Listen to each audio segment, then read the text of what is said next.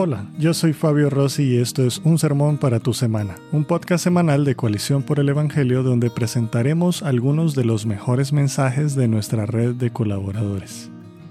Hoy queremos compartirte el último sermón de este año mientras preparamos nuestros corazones para recordar el nacimiento del Mesías. En este sermón, el pastor Miguel Núñez nos guiará por un estudio de Isaías capítulo 9 versículos 6 y 7, donde reflexionaremos acerca de aquel preciado regalo que Dios nos ha dado, un niño que había nacido y a quien se le había dado un nombre sobre todo nombre, para venir y alumbrar en medio de nuestra oscuridad. Escuchemos.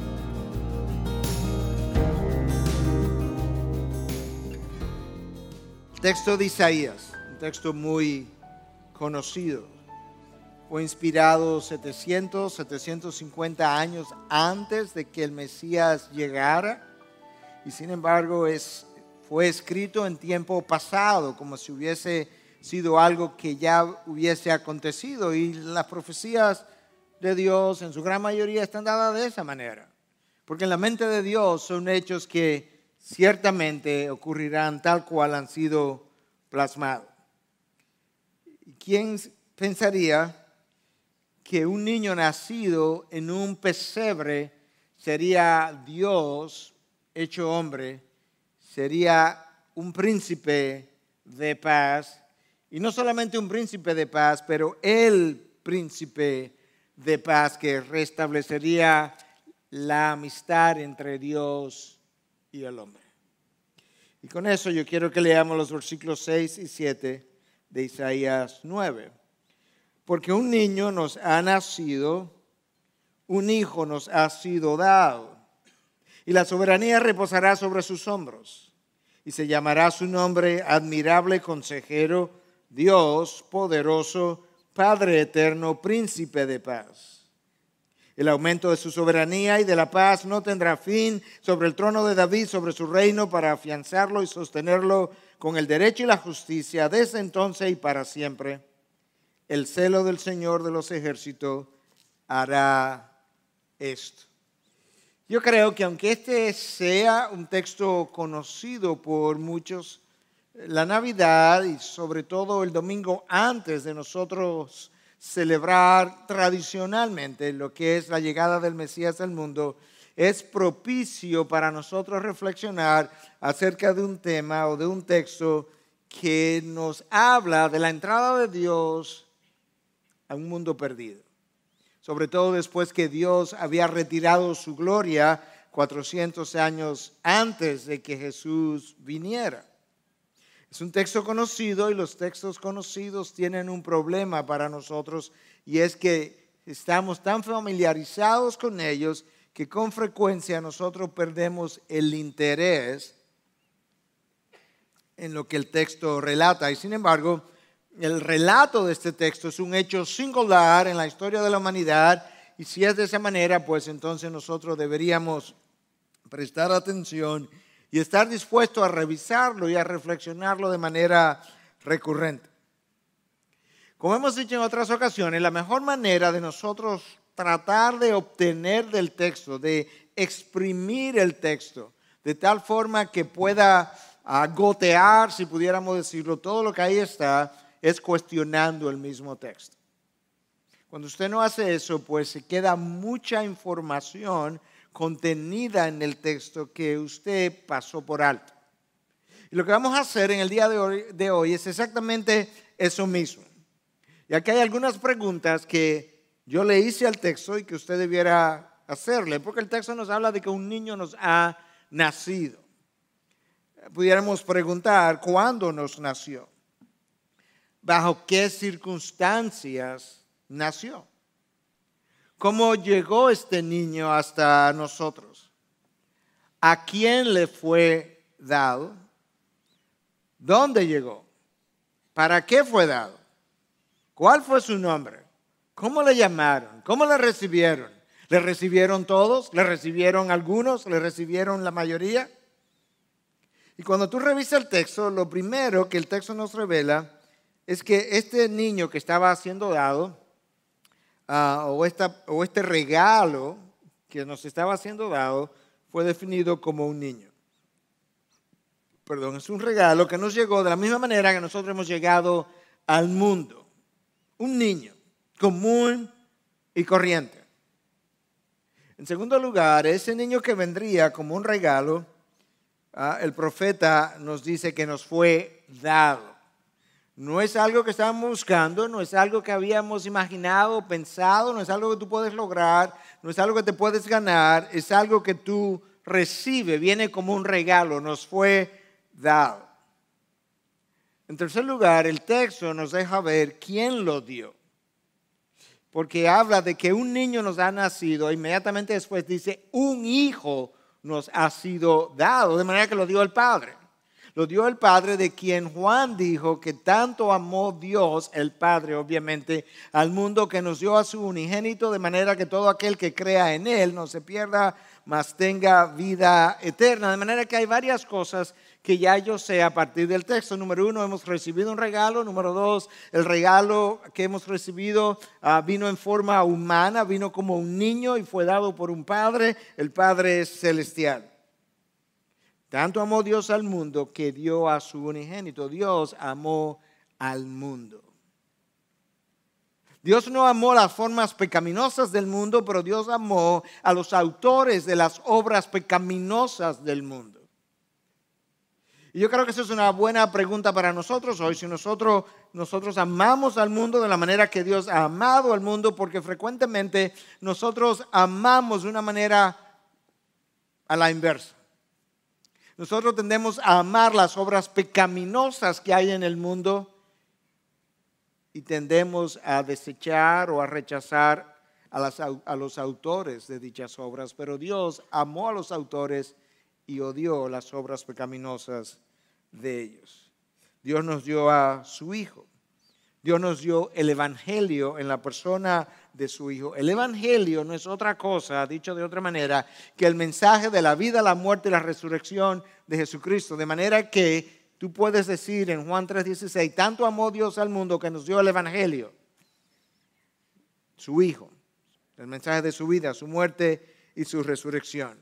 Y si tú piensas en este regalo, el unigénito de Dios, la segunda persona de la, Trinidad, piensa un regalo tan extraordinario que vino envuelto de una manera tan ordinaria, una naturaleza humana. Eso es literalmente. La naturaleza humana fue el papel en el que Dios envolvió su regalo para los hombres. Lo dio Dios y lo envolvió en una naturaleza humana común y corriente. Nosotros leemos esto, un niño nos ha nacido, un niño nos ha sido dado, decimos así, ya yo conozco esto, lo pasamos por alto, pero si tú eres padre, si tú eres madre, ¿daría tú a tu hijo para que muriera por alguien culpable? ¿Daría tú a tu hijo inocente para que muriera justamente por aquel que es el culpable del delito por el cual tu hijo sería crucificado. ¿Lo darías para salvar a un enemigo? No lo daríamos probablemente ni siquiera para salvar a un amigo, mucho menos a un enemigo. ¿Lo darías si tú supieras que lo iban a clavar en la cruz? De hecho, ¿lo darías precisamente para que lo clavaran en la cruz? Yo en una ocasión escuché a un predicador, E.V. Hill, ah, de Estados Unidos, hablando un poco acerca de lo que Dios nos había dado. Y él decía, ya era un señor entrado en edad, si yo tengo un nietecito de tres años, y si tú quisieras que yo diera mi, nietecito de tres años, para tú ser salvado, yo tengo que decirte que tú te irías directo para el infierno, tú te quemarías en el infierno. Pues yo no lo voy a dar. Pues Dios nos dio a su Hijo. Nos dio a su Hijo justamente para que Él fuera clavado y yo no ardiera en el infierno. Gracias a Dios que mi redención no ha dependido de los hombres. Próxima pregunta es, ¿bajo qué circunstancia llegó este hijo? ¿Cientos de años de espera? El pueblo judío estaba deseoso, ansioso de que llegara el Mesías, el Mesías esperado, el Mesías anunciado. Después que el Antiguo Testamento cerró, habían pasado 400 años de silencio, ningún profeta, ninguna revelación nueva de parte de Dios, y de repente el Hijo ha llegado. Ah, déjame darte un poco la, quizá la emoción, el sentir, ah, eh, parte de la ansiedad gozosa, si tú pudieras decir, de algunos de lo que esperaban a este Mesías. Lucas en el capítulo 2, del versículo 25 en adelante, nos relata ah, o nos habla de dos personas entradas en edad, no casadas, entre ellos, independientes el uno del otro, uno de nombre Simeón y, el otro, y la otra de nombre Ana. Y, y nos dice Lucas un poco acerca de cómo ellos anticipaban la entrada de este niño que Isaías dice que nos ha nacido. Escucha lo que el versículo 25 dice, y había en Jerusalén un hombre que se llamaba Simeón, y este hombre justo y piadoso esperaba la consolación de Israel. Notas cómo el Mesías es llamado la consolación de Israel, lo que implica que Israel estaba en dolor, en angustia y el Espíritu Santo estaba sobre él. Era un hombre justo, era un hombre piadoso, el Espíritu Santo moraba sobre él, con razón tenía iluminación para saber la consolación de Israel ha de llegar.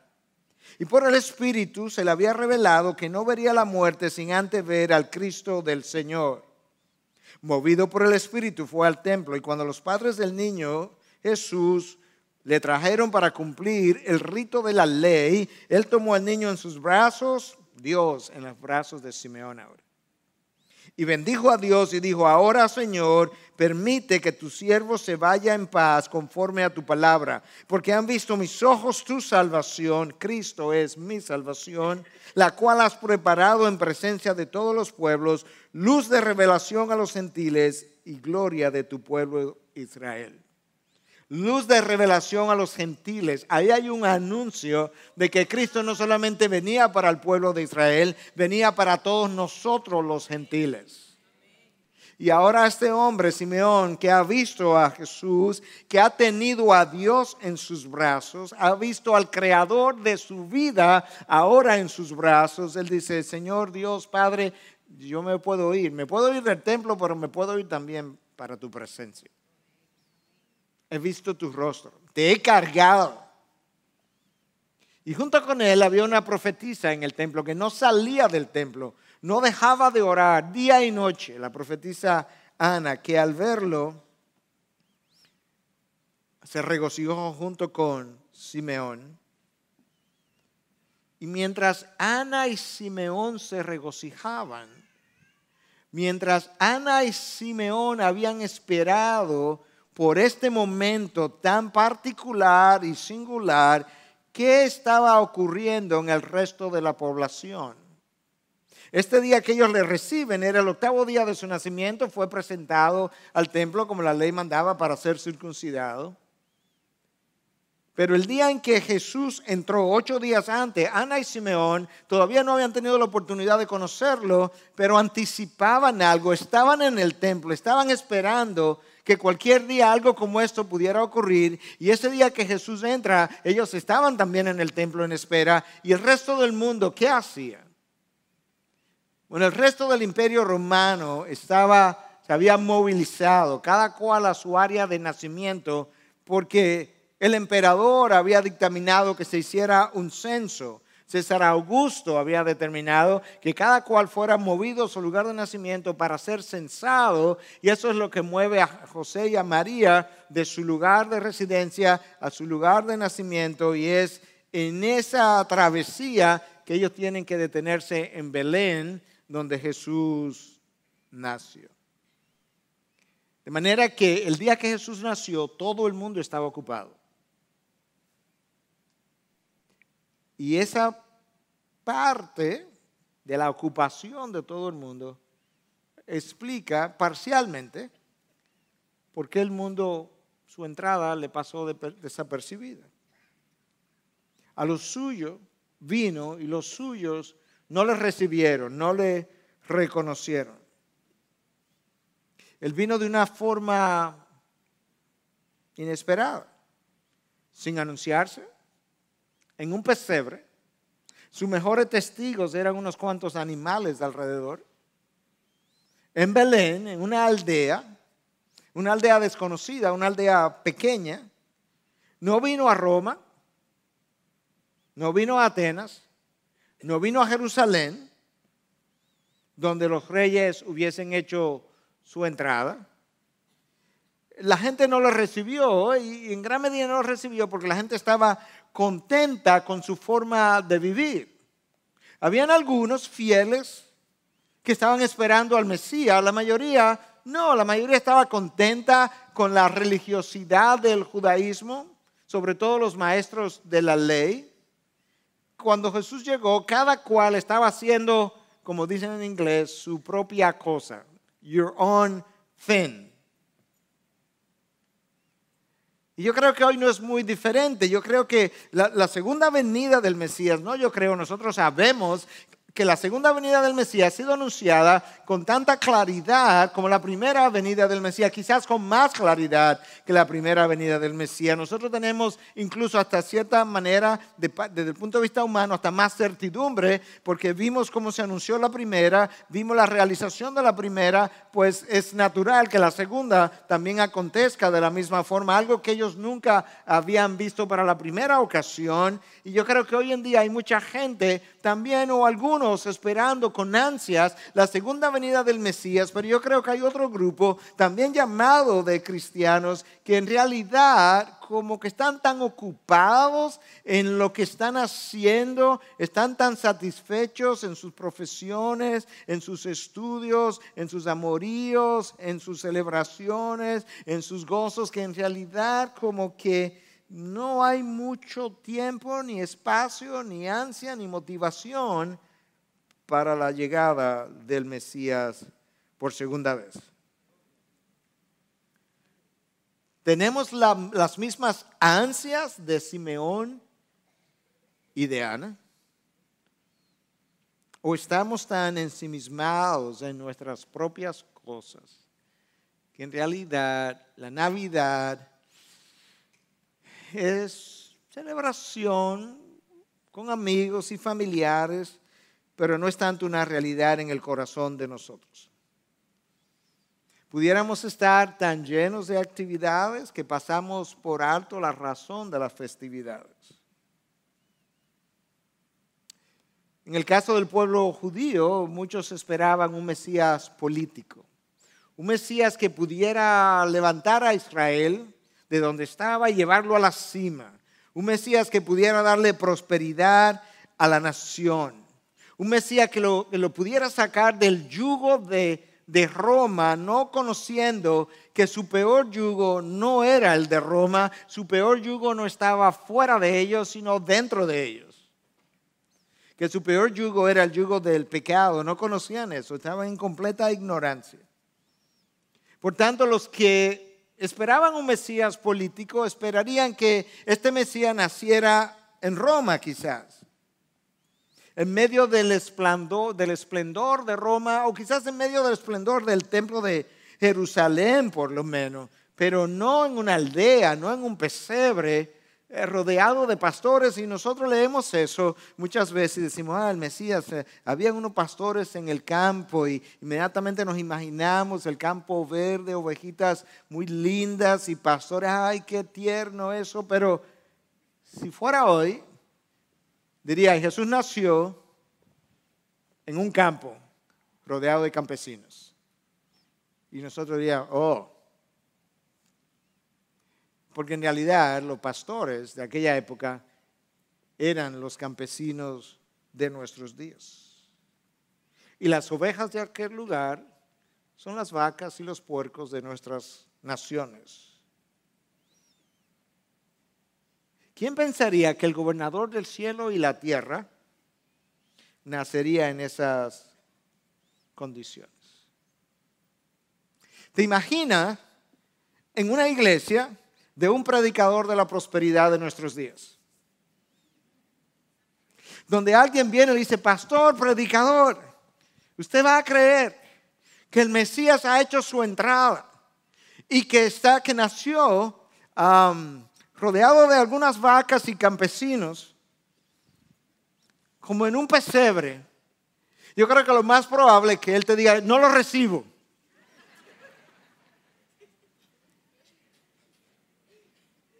Porque ciertamente la nación de Israel tenía un concepto similar del Evangelio, por así decirlo, del Antiguo Testamento. Ellos estaban esperando un Mesías político que los hiciera prósperos.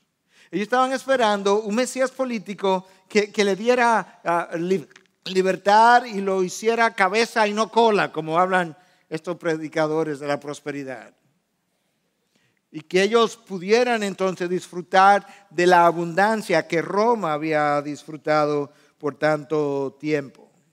Ellos esperaban ciertamente que ellos pudieran ser llevados a la cima de, del mundo como en tiempos de David. Yo creo que eso pasaría. Yo creo que los predicadores de la prosperidad jamás pudieran estar preparados para recibir a un Mesías que hubiese llegado en las condiciones en que él vino y hoy se pudiera decir, y a los suyos vino y los suyos no lo recibieron. Todavía hay preguntas que nosotros tenemos que contestar. ¿A quién le fue dado? ¿Y para qué nos fue yo, voy a contestar esas preguntas un poco más adelante, pero yo quisiera permanecer por ahora con el texto cuando nos habla de cómo él sería llamado. Escucha, será llamado su nombre, admirable consejero, Dios poderoso, Padre eterno, príncipe de paz. Admirable consejero, algunos prefieren traducirlo como dos palabras sustantivos, nombres distintos en el hebreo pudiera ser traducido exactamente como está en la traducción de las Américas, admirable consejero, como una sola, como una sola frase. Y ciertamente él fue y es admirable. Fue admirable en su entrega. Dejó el cielo para venir a la tierra. Dejó la eternidad para venir a lo terrenal. Dejó el, lugar donde el tiempo no cuenta para entrar a un, a un terreno donde el tiempo cuenta tanto que él necesitaba estar nueve meses en el interior del vientre de una madre. Él es admirable al dejar la gloria para venir y nacer en deshonra. En esencia, el, rey del universo, creador del cielo y la tierra, nacer en un pesebre, en un establo, es una deshonra. Él es admirable al dejar al Padre para venir y unirse a discípulos que luego lo abandonarían y lo traicionarían. Él es y fue admirable en su servicio. Sirvió sin preguntar a quién servía. Sirvió a los tibios, como Natanael, en un momento dado, un escéptico, un prejuiciado y habiendo servido a Natanael, lo llevó de ser un tibio a ser uno de los doce. Le sirvió a un Tomás, un incrédulo, otro tibio, tibio hasta el final, para hacerlo uno de los doce. Luego nombrado en el libro de Apocalipsis como a cargo de cada una de las puertas de la gran ciudad.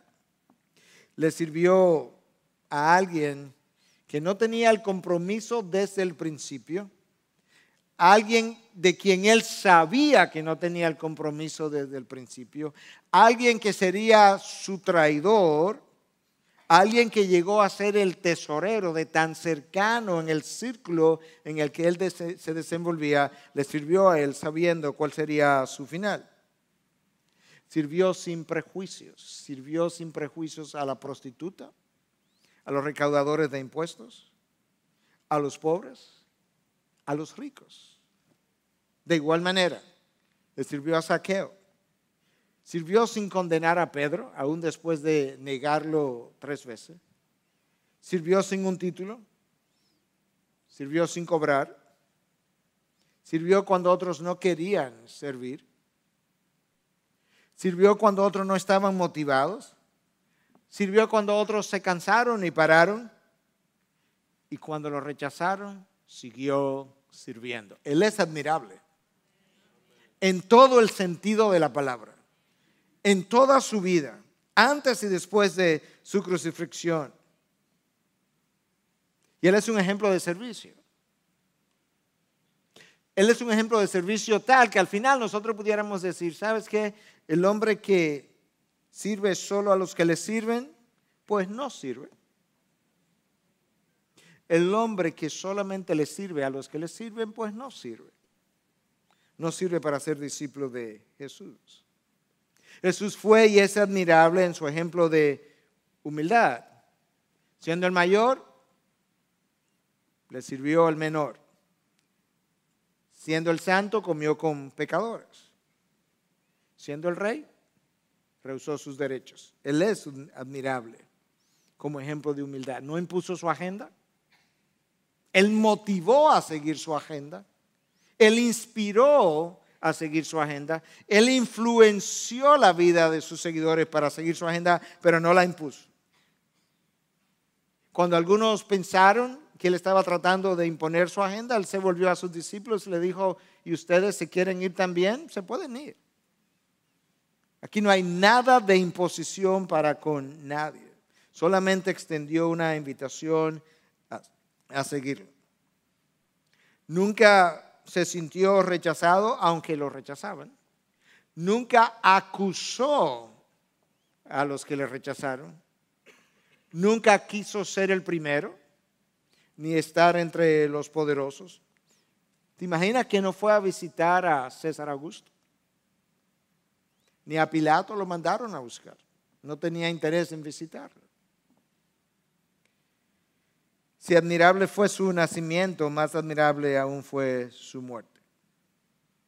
Y al pensar entonces que Él nació para morir de una manera, entonces podemos comenzar a contestar las dos preguntas que nos quedaron fuera.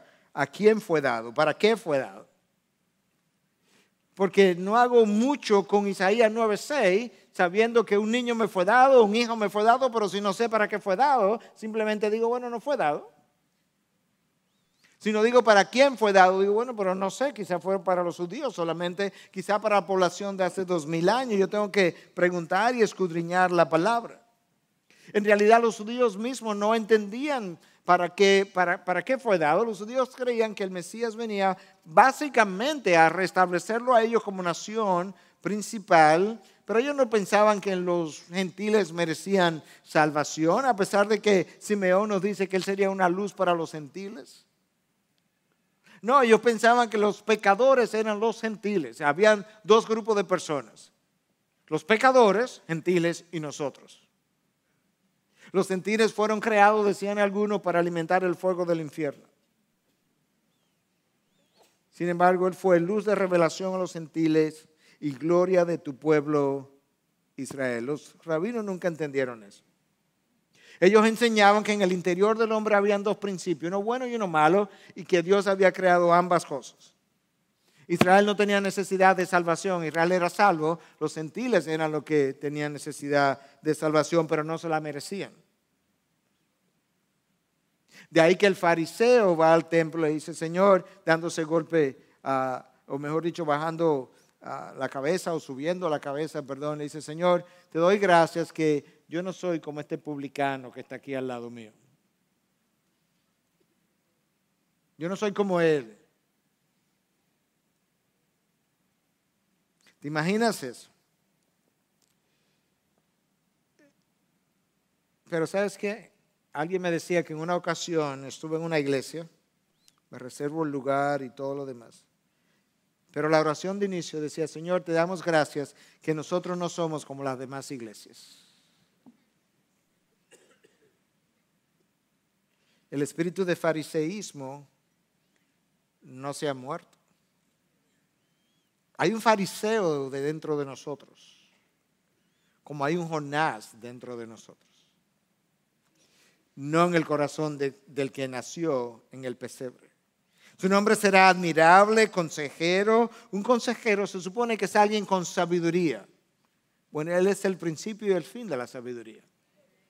Un consejero se supone que debe ser alguien como que ha tenido tus experiencias para poder entenderte en tus experiencias, pues resulta que él fue tentado en todo, pero sin pecado, dice el autor de Hebreos.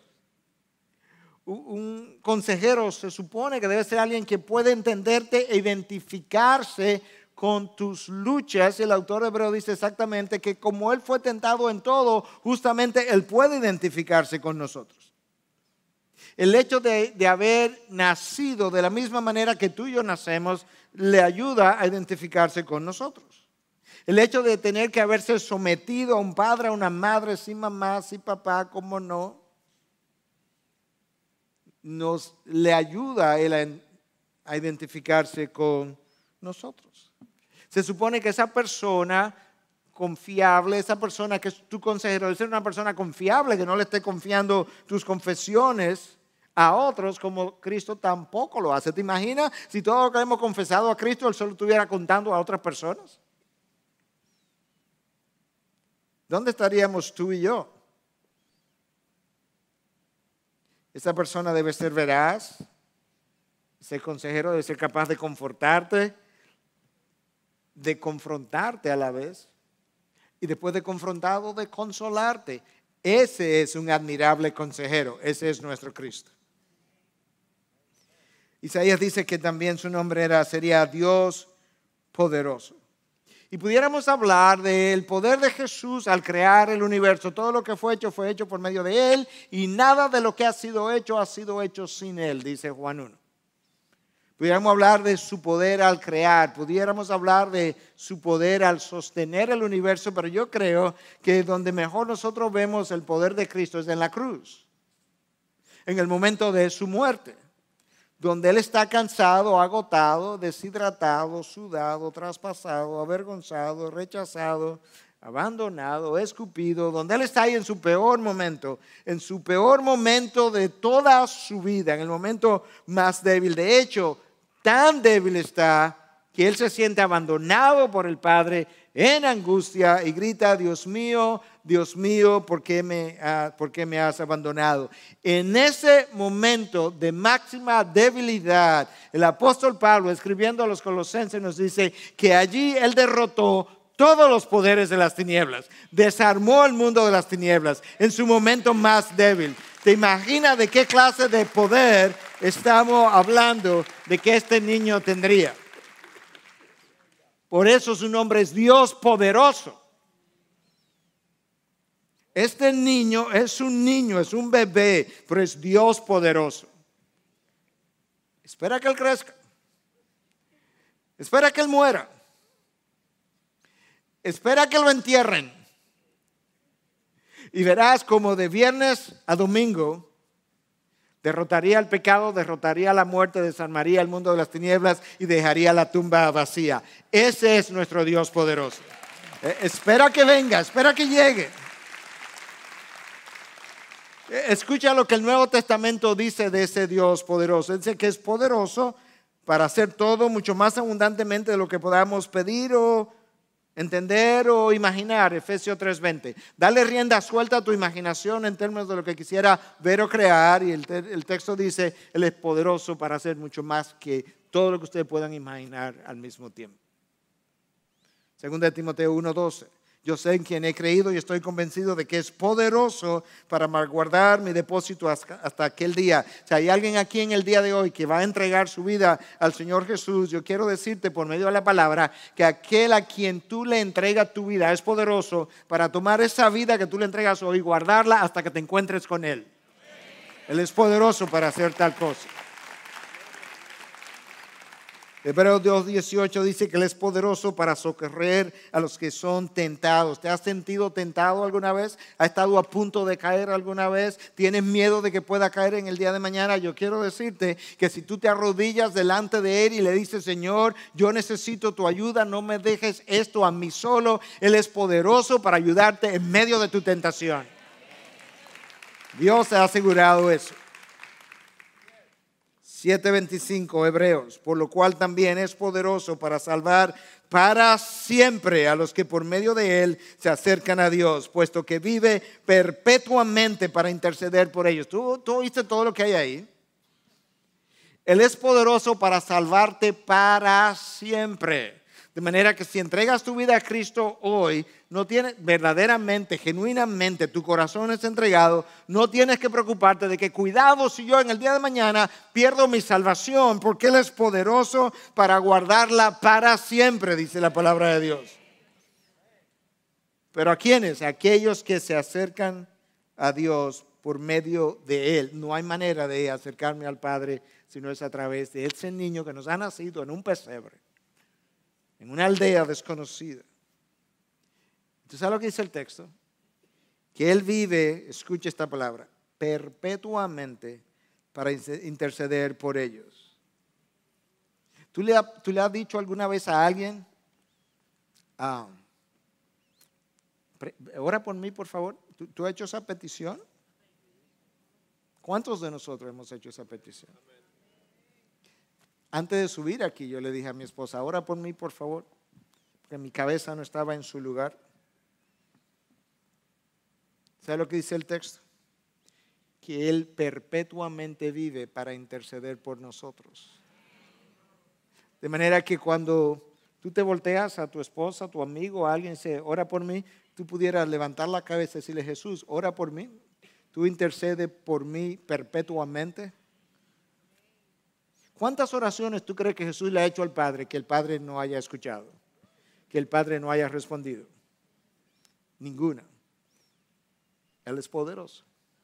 Y Judas 1.24 dice que Él es poderoso para guardaros sin caída, para presentaros sin mancha en presencia de su gloria con gran, con gran alegría. Su poder es tal que Él tiene ese poder para presentarme delante de su Padre y decir, Padre, aquí está mi discípulo Miguel, sin mancha, sin arruga, y Él te pertenece a ti, yo lo he guardado. Aquí está, recíbelo.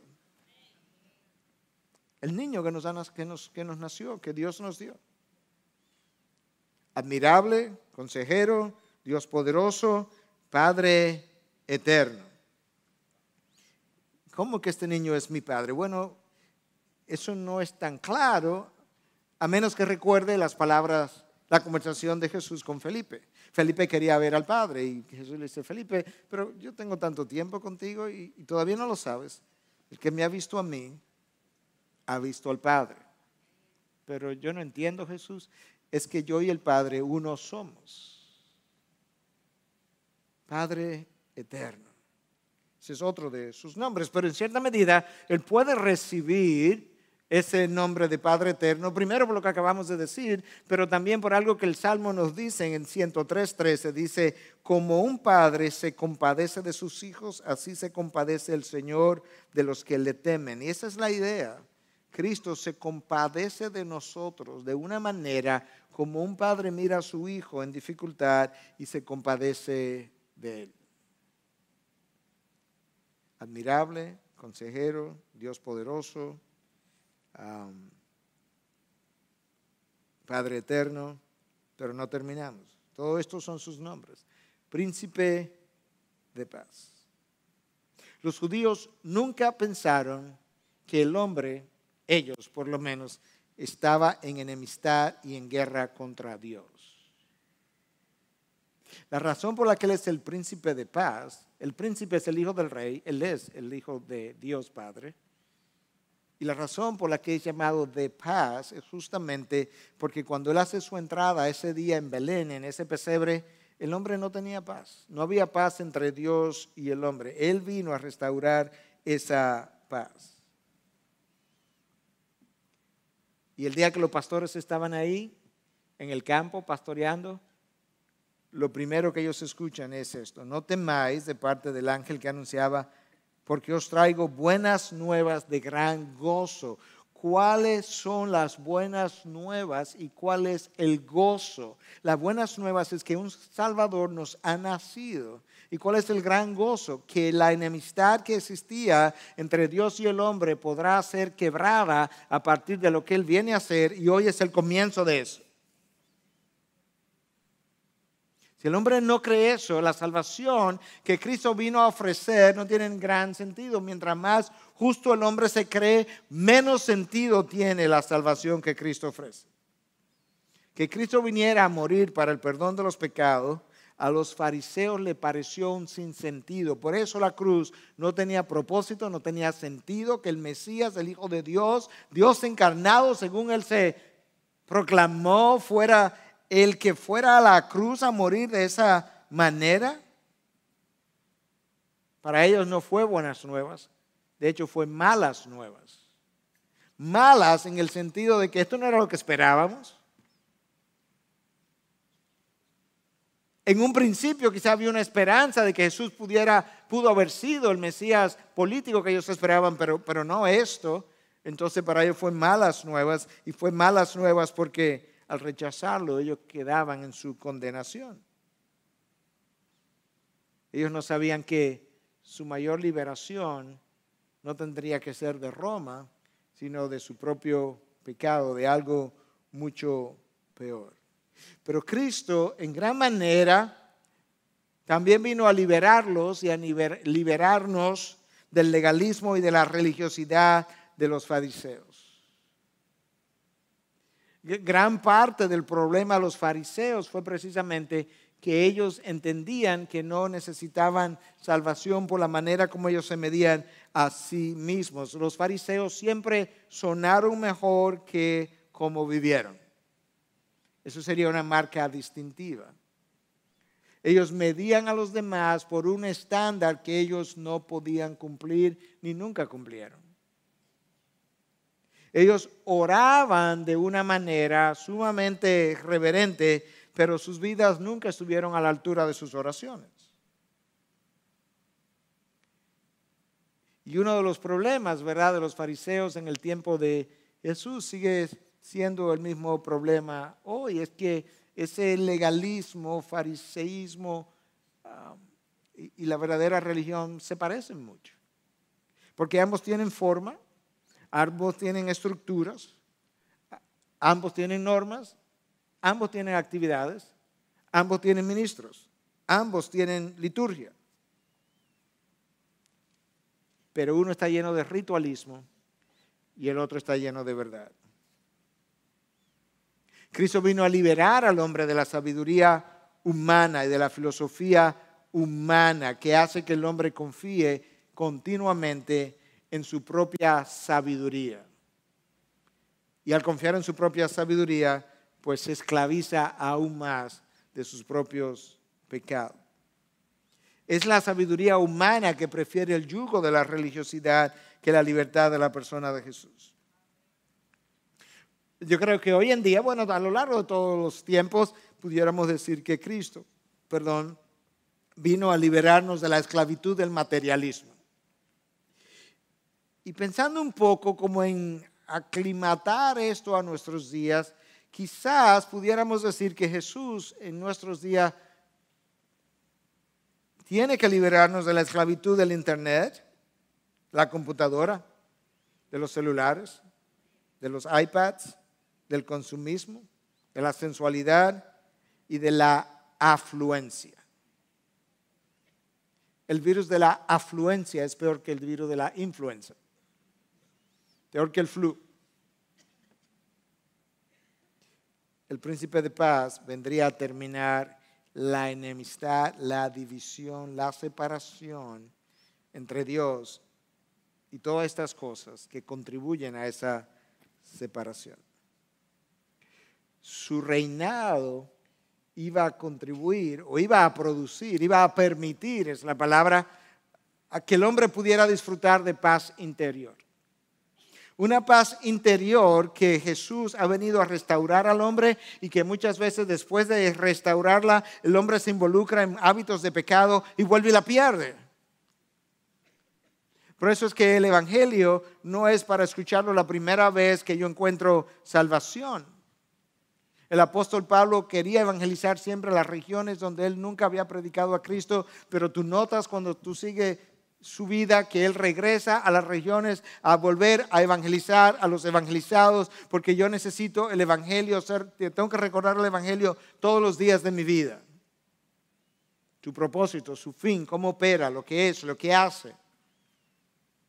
Porque recobrada la paz, establecida por Cristo, el día que le conocí, si vuelves a entrar en hábitos de pecado, tú vuelves y pierdes la paz que Él restableció y tú tienes que predicarte el Evangelio a ti mismo otra vez. Porque tenemos ese fariseo dentro, tenemos un Jonás dentro, tenemos un... ¿Recuerda la, la historia de Caín, cómo él mató a su hermano? Tenemos un Caín dentro que mata al hermano o qué. ¿Cuánta gente vive dentro de nosotros? Sin mencionar al Pedro que vive dentro de nosotros, que niega a Jesús también. Por eso es que el interior muchas veces no vive en paz, porque Pedro, Jonás, el fariseo, Caín, se pelean todos unos con otros, dentro de mí. Spurgeon, hablando de, este, de esta paz que el príncipe traería, dice, mira hacia arriba y no percibirás la ira lista para devorar. Se para el Hijo de Dios. La ira de Dios que pesa sobre el mundo. Si miras hacia arriba, no está. Mira hacia abajo y no encontrarás el infierno porque no hay condenación para aquellos que estamos en Cristo Jesús. Mira hacia atrás y te darás cuenta que tus pecados han sido borrados. Mira alrededor y descubrirás que todas las cosas cooperan para bien para aquellos que aman a Dios. Mira hacia adelante y descubrirás cómo la gloria brilla como brilla el sol en la mañana. Mira hacia adentro y encontrarás la paz que transciende todo entendimiento. Por eso Él es llamado príncipe de paz. Soberano. La soberanía reposará sobre sus hombros, versículo 6. De manera que este niño en un pesebre tendría sobre sus hombros la conducción del mundo entero. Tendría el poder, la autoridad para gobernar y la posesión todo el mundo. No solamente la responsabilidad no solamente el poder, sino también el derecho para gobernarlo, para ejercer señorío, autoridad sobre todo el universo. Escucha cómo dice Isaías 9:7, su gobierno y soberanía irán en aumento poco a poco. En otras palabras, cuando tú miras alrededor y te das cuenta que el mundo no está en paz, cuando miras alrededor y te das cuenta que el mundo todavía está lleno de injusticia y de muerte asesinatos y crímenes y violaciones. Y te pregunta, ¿dónde está Dios? Recuerda que el aumento de su soberanía y de su paz iría poco a poco. Que no era algo que él iba a imponer en un solo día. Cristo puede imponer su gobierno en este momento y su justicia en un abrir y cerrar de ojos, pero tendría que matar a mucha gente y dejar solamente a los redimidos. Y muchos de nosotros no quisiéramos que eso ocurriera todavía porque tenemos intereses aquí, tenemos amigos, tenemos familiares, tenemos hijos, tenemos hermanos, tenemos padres, tenemos madres que nosotros quisiéramos ser salvos y estamos diciendo muchas veces, Señor, quisiéramos que venga, pero al mismo tiempo te rogamos como que retenga un poco y en tu misericordia, en lo que retarda tu regreso, dale salvación a estos. De manera que el hecho de que su soberanía y su gobierno vayan en aumento poco a poco a nosotros nos conviene. No, sea, no seamos tan prestos a decir, Señor, pero haz justicia ahora mismo. Más bien, Señor, ten misericordia ahora mismo. Leemos los periódicos, nos molestan las noticias. Tranquilo, el príncipe de paz está aumentando su gobierno poco a poco. Y Él es el que ha nacido y nos ha sido dado. Piensa un poco en estas injusticias por un momento, para que pueda descubrir que la mayor injusticia se llevó a cabo en la cruz. La mayor injusticia que jamás haya ocurrido. ¿Es justo que, que Él fuera colgado y tú y yo fuésemos dejados libres? Piensa en estas preguntas a manera de ir concluyendo. ¿Por qué tenía que ser él el acusado cuando yo fui el transgresor, el que cometía el delito? ¿Por qué tenía que ser él el crucificado y no yo que era el condenado? Eso es injusto. ¿Por qué tenía que ser él el que fuera traicionado cuando, cuando yo soy el traidor? ¿Por qué tenía que ser él el herido cuando yo causé las heridas? ¿Por qué tenía que ser él el abandonado cuando yo he sido el infiel? Esto es lo que ocurre en la cruz. Se combinaron la injusticia de los hombres, de Pilatos, de Herodes, de los judíos, de los romanos, la injusticia con la justicia de Dios. Eso, es donde ellas dos comulgan porque desde el punto de vista divino era justo que Cristo fuera tratado de esa manera, porque Él voluntariamente decidió morir en mi lugar. Y por tanto, como Él decidió morir en mi lugar, lo justo era que Él pagara como a mí me tocaba pagar, de tal forma que Cristo está en la cruz cumpliendo la justicia de Dios y está en la cruz debido a la injusticia de los hombres. ¿Lo puedes ver? Y a través de esa cruz, Él haría comenzar a crecer la soberanía, el gobierno y la justicia del mundo. Fue la justicia de Dios que demandó el pago de la injusticia de los hombres. Y es en esta época donde nosotros tenemos que recordar un niño nos ha nacido, un hijo nos ha sido dado y la soberanía reposará, la soberanía reposará sobre sus hombros y se llamará su nombre admirable consejero, Dios poderoso, Padre eterno, príncipe de paz. El aumento de su soberanía y de la paz no tendrán fin sobre el trono de David y sobre su reino para afianzarlo y sostenerlo con el derecho y la justicia desde entonces y para siempre. El celo del Señor de los ejércitos hará esto. Es el celo de Dios que ha hecho cumplir estas promesas. Y es el celo de Dios que nos traerá de regreso al Mesías la próxima vez. No en un pesebre, no en una aldea oscura, porque todo ojo le verá y toda rodilla se doblará y toda lengua confesará que el niño que nos fue dado es Señor y Dios del universo para la gloria del Padre.